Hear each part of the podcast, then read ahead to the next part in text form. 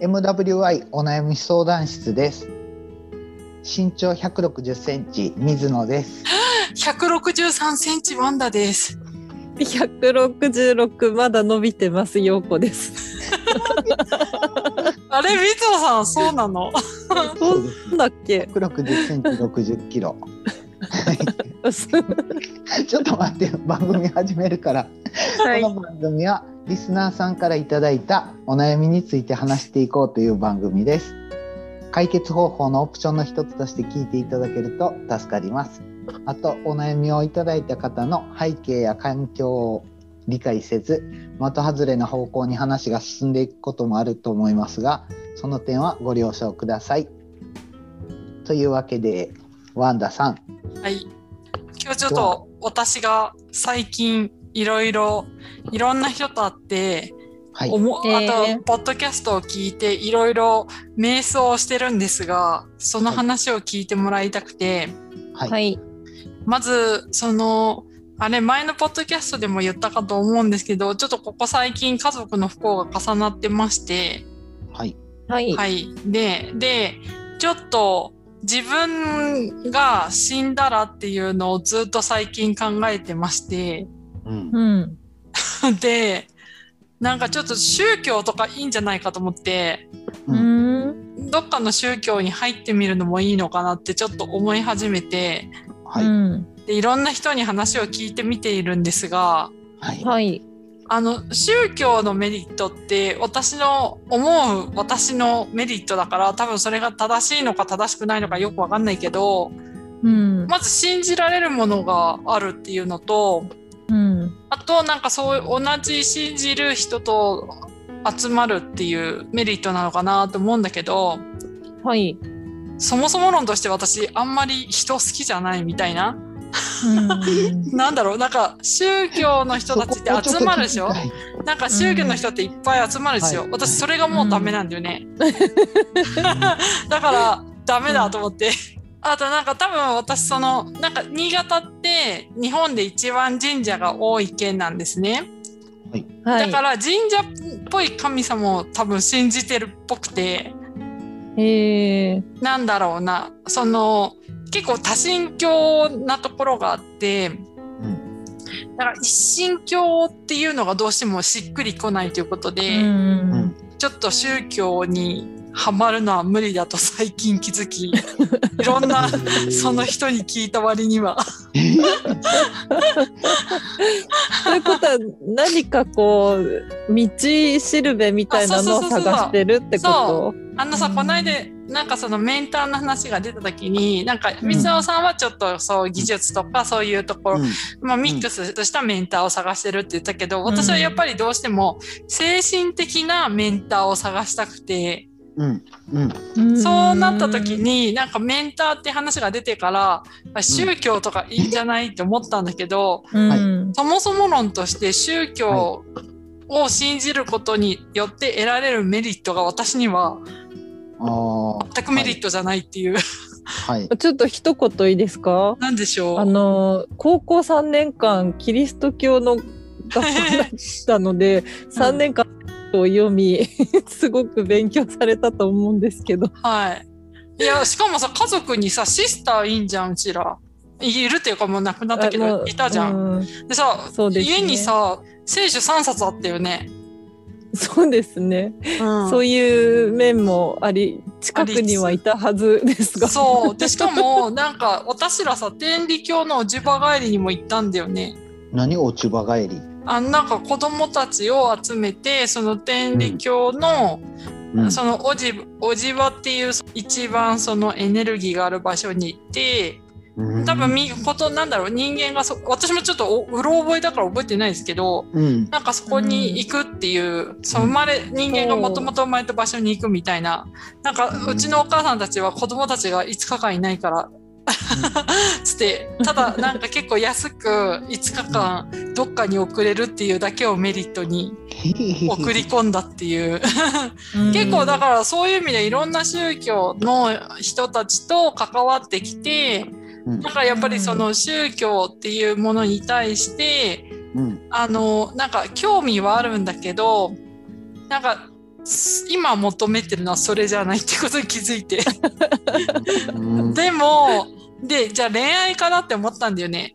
ううん。んでなんか Facebook でなんかそのアプリとかがあってなんかよくわかんないけど、近くにいる人となんか出会えるみたいなアプリがあるんだけど、うん。そもそも論として特定多数の人と会うの好きじゃない？みたいな。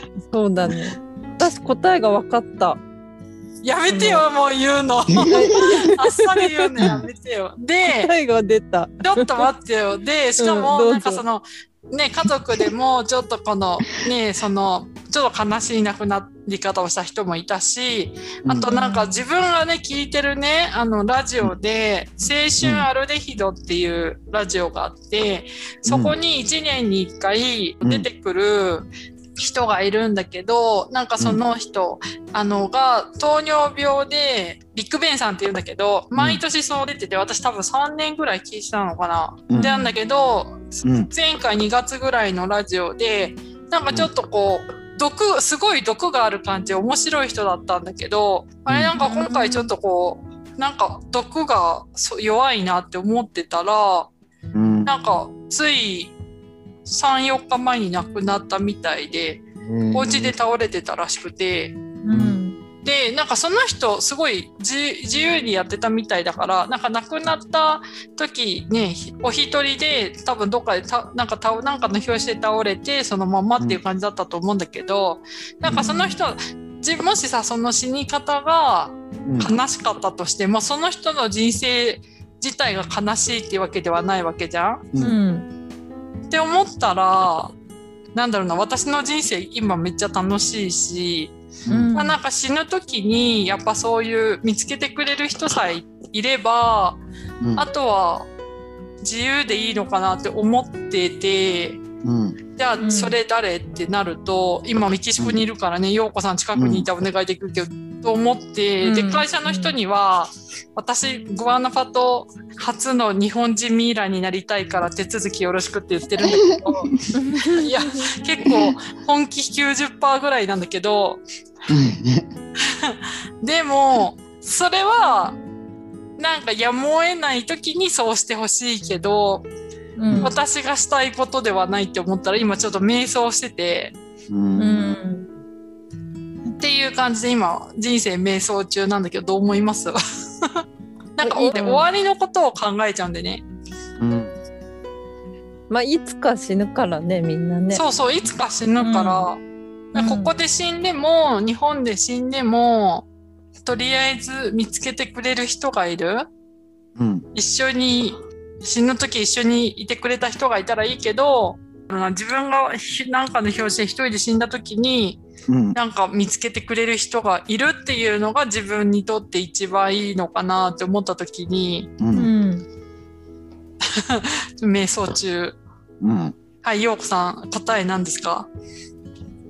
その死の後の処理っていうのはねちょっとまあ誰かしらに見つけてもらうだのあると思うけどメンターの話についてはお姉さんのことをかん、その今の話だったり聞いていくとうん。結局はメンターは自分なんじゃないと思って。なんかねそうなんだよね、そう。なんでかって言ったら、うん。うん100%なんだろうな。うーん。なんだろうね。ほんとそうだなってちょっと思う自分もいるうん。えメンターが自分ってどういうことですか？なんか自分を導くのは自分みたいな感じ？うん。そう結局なんか水野さんの話をこう私も水野さん寄りなんだよね。この得意な人をねて助けてもらってっていう目で見る方のタイプなんだけどうん。多分きっとお姉さんはそれもできるけど心のどっかで自分がねちょっと最後までやらないと気が済まないとこがあるんじゃないかなと思って。さすが妹よ。うん、だから結局やっぱ最後は 自分。そうなんだよ。私ね手あげるのもちょっと苦手なんだよね助けてって。うん。なんか否定されることがあるから助けてって言った時に助けてもらえなかった自分を何回か経験してるから。うーんなんだろうながっくりしちゃうね、それで。なんかほいでじゃあ次っていけなくてうじうじしちゃう自分がいるから、そうなると私は多分その「助けて」って言って手あげるまではできるけどうん。その後の否定された時の処理がちょっと大変だからだったら自分でやっちゃった方がいいかなって思うタイプかな。うん。うん、なるほど。お姉さんが神になればいいんじゃない？ちょっとそれもだからし いやでも人はついてこないからね。このこの助けを求めた人ってすごいうん信頼できるぐらい深い付き合いやったけどあれ？実際に助けてって言ったらなんかあのそんなんできるかみたいな感じで言われた感じやったんですかね。そうね。なんかそういう深いお友達は基本的にはやっぱり自分も助けるっていうその助け合いができてると思うんだけど、うん。うん。例えば何かプロジェクトがあってなんか、うん。あ自分がちょっとここは引っ張ってやるみんなのために引っ張ってやろうと思ってやってんだけど、うん。そ特にその自分がフォローしてた人がうん。私が助けを求めた時にうん無視みたいな。うん。のは結構多々でも水野さんのあの病院の話も内科の先生に断られたところではい。じゃあ次っていうそこに行くかじゃあもう諦めようっていう人も。い いやいやだって僕ね諦める選択なんかないですよ。だってそれ諦めたら自分で全部見ないといけないから。そうそうそう。そこをあじゃあ私が全部やらなきゃって思う人も一定数いると思う。あーそうですこれが多分おん。多分それ私。あ陽子さんはどうなん？ほいで。なんだろう手あげられんの？あ私そ、うん、手あげる方。どうにかして諦めたくない人。なんかあんま陽子さん手あげたの見たことない。あその場にいたことはなないそその場にいたことないだけで、なんだかんだねフォローしてもらってるから多分そういう外に何かしらの情報を求めてうん結果良くなる方を考えてんのかな。うーん。私の悪いところは全部自分でできちゃうんだよね。いいとこでもあるしねそこは、なんかだから手挙げて助けてって言ってるんだけど実は自分でできちゃう自分もいるっていうのが分かってるからうん。うん。なんかだから人を信じてないんだなって正直思う。はいはいはい。猫しか信じてないんだよ私。やばいよ。そう。ということでちょっと。なんかね僕感じたんは宗教かなみたいな感じで言ってたでしょ最初、うん。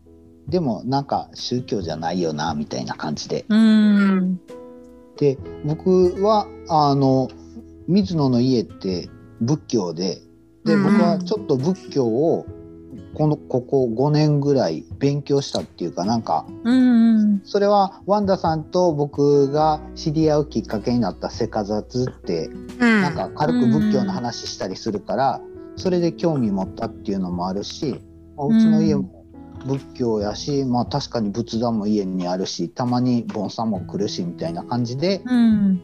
うん、考え始めたんですけど。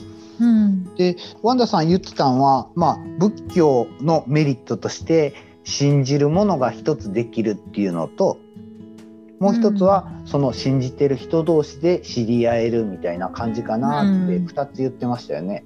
うん、仏教うん。全般、仏教だけじゃなくて全般で、宗教はいはい。全。般でね。はい。うん。えで人と集まるっていうのはそもそも好きじゃないからいらないよなっていうことで拒否してたんですけどでもその信じるものができるっていうことはすごいメリットなんちゃうんかなって僕はその仏教を勉強した結果思ってるんですね。うん、あ、そう。で信じるものっていうのが、うん。あの、うさっきも言ったんですけど、私うん。その、多神教な考え方がどうしてもこびりついていて、うん一神教とかうんその何かうんなんかその宗教として掲げる誰かっていうのを信じることができない、うん。うん意味わかります？だから信じるものあるんですよ。うん。それがより自然な方に行ってるんですよね。人とか、なんか人の形をしたものよりもうん自然にあるものを信じてる自分がいるっていうのが最近分かって。えそれちょっと聞きたい。それは多分その新潟で生まれ育ってはい。その至る所に神社があってはい。ほいでしかも家の近くにでっかい寺とかあってうん。子供の頃からね蛇の神様って言ってうん。なんか山奥の神社行ったりねうんうん覚えてる覚えてるよ、うんねな、ううんんうん蛇の神様ねとかそういうのがあるから、うんなんか自然にいる尊いものっていうものの方が信じやすい自分がいる。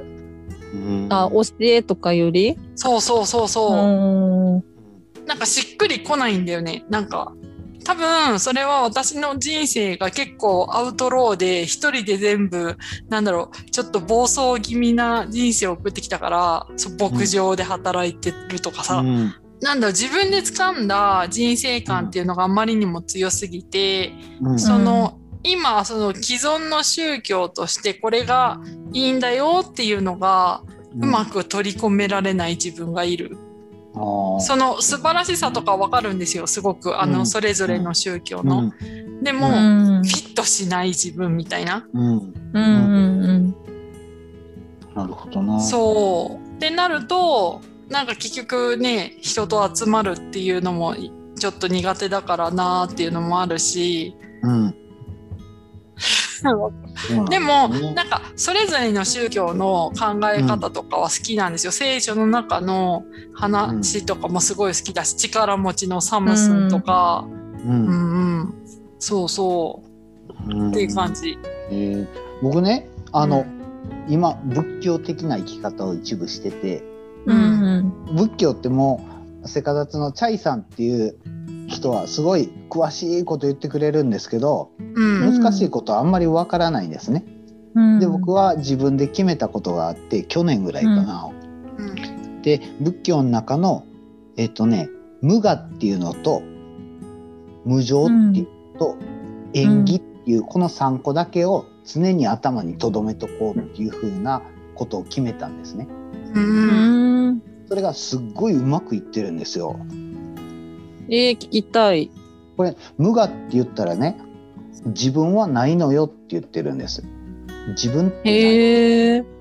で無常っていうのは今あることはずっと続くわけじゃないですよって言ってる常うならず、ん。うん。で縁起っていうのは全て縁で縁でつながってますよっていうことうん、ああ。でなんか例えば、うん。無我無我っていうのは自分ってないんですよっていうことを考えたら、うん。自分自分ってじ自分って誰？やと思います。パンダさん。うん、自分って自分でしょ？でも例えばなんか自分って一人では成り立ってないっていうことなんですよね。うん。難しいなちょっと難しいな。なんか、なんか私が聞いたのはその神様から借りたものだからただ私たちはそれうん死ぬ時に返すだけっていうのは聞いたことある。あーうんそういうイメージですか？もっとねもっとね実生活に、実生活に関わってくる話うん。例えば自分例えば僕僕が自分、うん、うまく言えへんな そうなんですよね。お菓子食べたい。いって思うこの自分はどうい どういうこと？え はい。お菓子食べたい自分は自分なんですけどでもねでもねあのね自分ってね自分ってね例えば自分の中を考えたら自分って何ですかって物理的にね自分って何ですか？って例えば今食べたお菓子って自分ですか？自分じゃないですか？ってどっちやと思います？お菓子は自分じゃない。お菓子は自分じゃないでしょ？うん。あおえ？じゃあじゃあ大腸にある今出ようとしてるうんこは自分ですか？自分じゃないですか？自分？あ自分じゃないよ。どっちやと思います？体の中にあるんですよなんか自分の定義がそれ混乱しちゃうかも。なんかそれをそうなんだそ肉体的な話なのか精神的な話なのいやいかっていうのが。やそれをそこ,、うんそこに議論を持っていかずにうんそれを考えってみたら例えば体の中に入れた今入れたお菓子は自分じゃないでしょお菓子でしょでも今出ようとしてる体の中にあるうんこは自分か自分じゃないかわからないじゃないですか。うん。で、うん自分っていうのはこういうふうに突き詰めていったら定義できないっていうことを無我って言ってる。へえ。自分の中の例えばうん大腸にいる大腸菌とかビフィズス菌とかは自分ですかって言ったらそれ独立した菌じゃないですか。金。うん。でも自分の一部でしょ？うん。例えば僕が首切られました陽子さん、うんよ首切られましたって言って首と胴体とに分かれた時にどっちが自分です、頭？ななんでなんでですかね？それはきっとなんかこう脳脳が大事っていうすり込みがあるからだと思う。うん。でもそれって陽子さんの脳でしょ？そう。だから陽子さんっていうのはどこにあるんですかね？えー、どっちもですね。そう、それすごい思ってるのがあって、なんかはい私たち日本人って自分っていう時鼻を刺すじゃないですか。はいはいうんはい、でも、メキシコの人って自分っていう時胸をなんか手のひらで当てるんですよ。それって多分自分がどこにあるのかっていうなのかなって思うんですよね。はいそうそう。だから多分陽子が言うのは多分自分の心のなこ心っていうのは陽子的には頭の中にあるって、あるからやっぱ頭なんじゃないかなっていうんじゃないかな。うん。うん。これでねこれうん今、物質的なその体の話したんですけどうん例え、ば自分が今日僕が機嫌よく喋ってるっていうのは僕一人では済まなくて僕とワンダさんと陽子さんで話してようやく自分が機嫌よく喋れるっていう状態ができるっていうかうんうんだからうんうんこの今の中では陽子さんもワンダさんも自分に含まれるっていうか一部ほう。僕はそんな感じで捉えてるんですよね。うーん。例えば人と対人関係でこの人好きやなとかこの人気に食わんなみたいな感じのことってあるじゃないですか。はい。そのコミュニケーションって2人でやってるもんだからあいつが悪いんじゃなくて、このコミュニケーションは2人のもんなんですよね。そそうということはなんかなんかそその人と喋ってるその人の嫌な感じを引き出してるのは自分だったりするんですよね。自分ってまた使ってるけど。う。そう。自己啓発でもそれは分かり、頭では分かってるんですけど。相手の言ってることも自分に言ってることっていうか、はい。うんこれなんかううまく説明できないんでもうちょっとまた機会があったら話したいと思いますけどそう、宗教の話めっちゃしたい。うんめめっちゃ重要な感じがするんですよね。かなり重視してる行動の一つよ。もう一回言ってください。ちょっとはい。ね、無我、無情、無我と無無情情縁起。うんうん演技。はい。無我無情。え、漢字は？無我はなし、ないっていう字に我。無、あれ、で無情は？無情。あと何でしたっけ？演技。縁起縁起は糸辺の緑みたいな字に起きるっていう字。我なし、常、なんか、はい。常なし、常なし縁起って、あはい縁起物の縁起ですね。ああ、まさにそうです。えーそう。でねたただ、それも私あんまりしっくりこないんです。うんうん そう。だから、なんか、その、なんだろう、宗教ってそれぞれあるものだから、うん自分がしっくりくるなっていうものに関しては。聞けるけど、正直言うとしっくりこないものに関しては、うんお話としては聞けるんだけど、うん。それを勧められた時点で拒否ってなっちゃうんですよね。うーん。まさに。そう。だ結構から、多くの人がそうですよね。まあだから結局人生の信念になるものだからしょうがないと思うんですようんね。うんうん。あと多分やっぱり私あのオウム真理教の事件でうのちょうどその時に東京にいて、うん。なんかあの年ってそのなんだろう阪神大震災もあって、うん。うん、あれ誕生日の前日だったんですよね。うん。ほいでその自分が上上京する1日前に事件が発あってとかえーなんかそうなんですね。そう多分だからなんだろうな宗教に対して寄り添いたい自分もいるつつも、拒否感を持つ自分もいるっていう。うん。うん。でこメキシコはキリスト教めっちゃキリスト教だしかといっうて、ん。なんだろうなそのなんかサンタメールテって言ってなんか、うん。しなんだろう死神をなんか聖者のように祀ってる人たちもいてなんでかって言ったらそういう人たちお金がなくて結局そのうん。マフィアとか犯罪に手を染めるんだけど、助けを求めるって言ったらやっぱそっちに行っちゃうとか、へえ。ワンダーさん、そういえばさ、うんうん、はいはい死神の T シャツくださいって言ってたの覚えてます？あ覚えてない。覚えてなかった。持って帰ってなかったあごめんあ でもみんなさ忘れるから直前に言ってねって言ったのも覚えてます、ああー、ほ らほら。ほら次回次回次回。はい。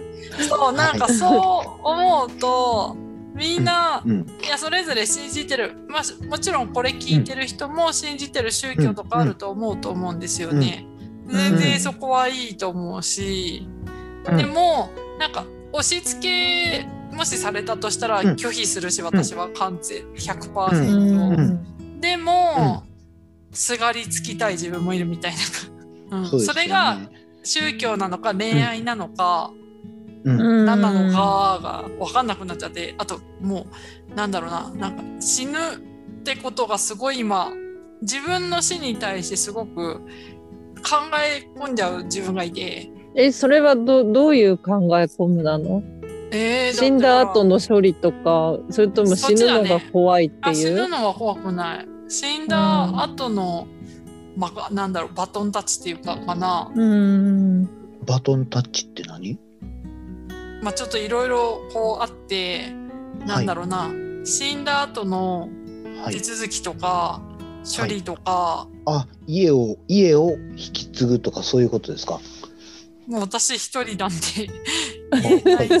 猫猫誰かにお願いできれば。ああ、っていう感じ、うはいん。なるほどな。とかそうそう。なんかね、僕、そのワンダさんの話聞いてて、宗教なのか恋愛なのかって、この二項対立って、僕の中では全然ピンピンとこない 感じ。別物な感じがする。そうそうそう。でもじゃあ何？もう一個の対立が、うん。あ今出てこなかったからあれだけど、うん。はいまあ、はい。恋愛以外にもいろいろあると思うんではいすけど、あ、はい、はい。あの、なんか私人って何かに依存しないと生きていけないと思うんですよね。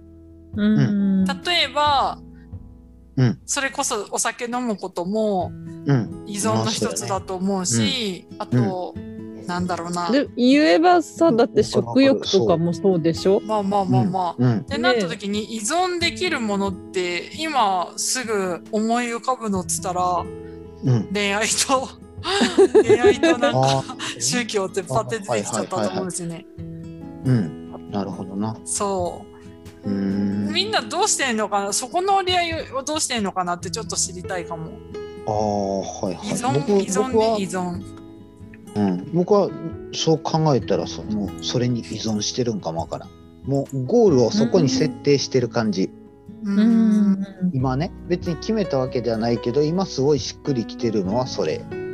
だからもうもう最終的に死ぬ時までそれをずーっと突き詰めたらええ道に行くんやろうなっていう感じがしてるんですよね。っていうのはもうもう自分これ決めてからブレることがほとんどなくなったんですね。うんうんうん。他にもいろんないろんなことを教えてるんやと思うけど、うん。とりあえずいろんなことを薄く薄く広く覚えても結局自分の生活に当てはめられへんからそれやったら自分で自分の生活に当てはめられそうな教えを3個選んでそれにしますみたいな感じで決めたんですね。うん。ぴったりきてる。っていうのとあとは自分で考えて例えば水の木を作ったとするじゃないですか。うん。それがどんなに自分が優秀な人でも仏教とか仏教って2500年前からあってキリスト教も2000年ぐらいでしょ、うんうんそういう何千年もすごい人の人のあの知恵を結集して今も生き残ってる人の知恵に自分が追いつけるとは思わないしでそれを考えること自体自分の能力では無理やっていうまた自分無能感っていうのに戻ってくるんですけどうんうんうんそしたらもうこれこれがまあベストなんかどうかは分からんけど少なくとも自今の一人で住む一人で生活する自分よりはええ方向に行くから今はこの3個で行ってみますよみたいな感覚。うん。うん。ほんまにブレへんのですよ。ほんまに。うん。あと2人ともほら一応そのまあ子供がいるじゃない、うん。なんかそういうのってどうなの？その人生観においてやっぱり子供がいるっていうのはなんかやっぱり力強いものがあるんじゃないかなっていない私は想像しちゃうわけなんだけどそういうのはないのかな？なんかやっぱりあの依存してた時期はあったけど今はもう別の一一人の人間。うん、まあでも依存だけで、依存とかじゃなくてなんだろうな、うん。私子供を持つっていう感覚がどうしてもなんかあんまりね甥っ子はいるけどなんかこう私が、まうん、そう私も全て守らなきゃみたいなイメージは今は全くない。うん。あー私でも甥、うんあんあのその陽子さんのむ息子がうん、結構自分の人生の張り合いになってたりとかするかも。お姉さんの方が愛情を感じるよ。そうかい。そのゲテモノ扱いされるけどね甥には。う んなんか子供もまあ張り合い張り合いって言ったらそうなんかもわからないけどなんかそれもなんかさっきの話その人生一本通すっていうのとはまたかけ離れてるっていうかうんち違う違うレベルにある感じがするんですね。へえ。なんかそうなんだ信念が一個あってその中で自分の生活の中の子供と対する時にこうするっていうことは決め決めてることはあるんですよ。うん。うん僕えっ、とね今51歳なんですけど僕40歳ぐらいからね10年間ぐらいすごい調子悪かったんですね、精神的に。うんあれその話してませんでしたっけ？うん聞いた覚えがない。聞いたような聞いてないようなめっちゃ調子悪。かったんです。はい。でね、まあ今考えたらこれうつ状態よねって感じ。えーうんそれあれですか？更年期みたいな感じですか？いや違います違います。あの会社で調子悪くなってああそっか。うんそれからなんですけど、でねもう最悪の時は全てが怖い感じなんですよね。普通に会社は行ってるし日常生活もしてるんですけどうんうん常に怯えてる感じなんですよ。うんうん新しいことは全然できないし何かやろうと思ってもなんか拒否されるかもわからんみたいなこんな問題があるからなみたいな感じでどんどん先延ばしにして何も手がつかない感じ。うんうんで普通にできるはずのことでも迷って迷って作業が全然進まないみたいな感じとか、うん一番悪い一番これまずいなって思ったのはコンビニでお釣りをもらう時にそのバイトの女の子に まあ男の子でもいいけどお釣りをもらうのが怖い感じなんですうよね。んそれとか満員電車で僕が人があんまり降りない駅で降りないといけない時って人混みをかき分けて出口までたどり着かないといけないでしょ？そんな時って一言「あのすいません降ります」って普通に言えばいいのに、うん。そしたらみんな混んでるながらも道開けてくれるじゃないですか。うん。うん。それも怖いんですよね。言っうんで言って拒否されたらどうしようみたいな頭がすごいあって、でプラスああこんなに混んでる電車でなんかあの降りなあかん自分ってなんて人に迷惑かけてる人間なんやろうみたいな感じですごいうん全てを悪く感じる感じやったんですよね。うんへえ。そんな状態があってこれやばいなやばいなみたいな感じで思いながらも何も手がつかん手につかんかったんですけどうん。なんかうんいろいろ本読んだりポッドキャスト聞いたりしてまあ今に至ってるんですけどうん。はい。だその間になんか、うん、そう、ラジオ人生相談とか聞いてみたりとか。でもそういうのもね、なんか、なんかね、役立つんですよね。うんうん新しいことはできひんけど、そういうのを聞いて聞いて聞いてる間になんか無意識の中に蓄積されていくっていうか、そうね。それありますよね。うんうんすぐに起こるんですよ。うん。笑ってる時間が少なくて例えばテレビ家族で見てて漫才見てたらプッて笑うけどすぐ真顔に戻るみたいな感じ。うんうん ちょっと、ちょっとそれ面白いかも。横にいたいかも。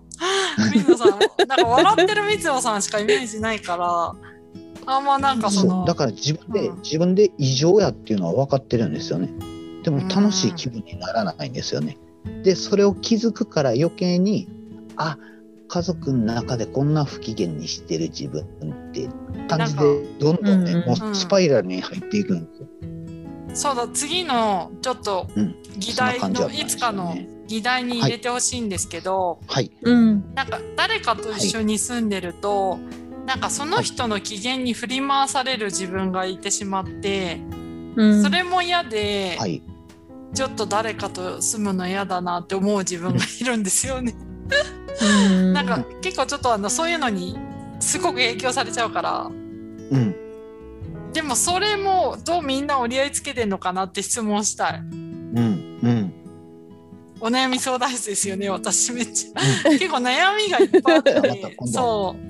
ああはいはいはい。そう。なんかみん私だって会社でも不機嫌な人いたら絶対口聞かないし影響めっちゃ受けるからなんか平なんか私の人生で求めるのってなんか平坦なんですよ、めっちゃ嬉しいめっちゃ悲しいじゃなくて常に、なんだろう平行線みたいな。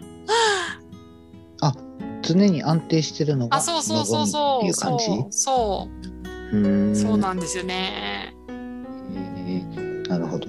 じゃあこれいつか話しまちょっしょうそうあと今聞いてくれてる人にも今日なんかその私の悩みとかいろいろ言ったと思うんですけどうん。なんか他の人のなんかその方法論を聞いてみたいなと、うーんうん、水野さんのね今日は聞いて教えてもらったしうん。陽子さんはちょっとなんだかよくわからなかったけど え、なになに陽子さんのその折り合いのつけ方しゅあんまりよくなんかよくわからなかったけどなんかちょっとおいおい誰かに聞いてみたいということで今日のね私の、うん今日のね、うん三個ってね僕が言った無無無我無常演技ってねうんうん。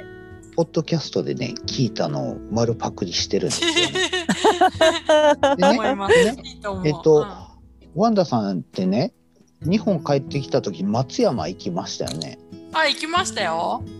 その時にギノさんってあ、あっギノさたん。とお友達ですよね。はい、お友達。僕僕が影響を受けたえポッドキャストっていうのがうん。そのギノさんも関わってる釣りラジオっていう、ああ、はいあはいのポッドキャはストなんですけど。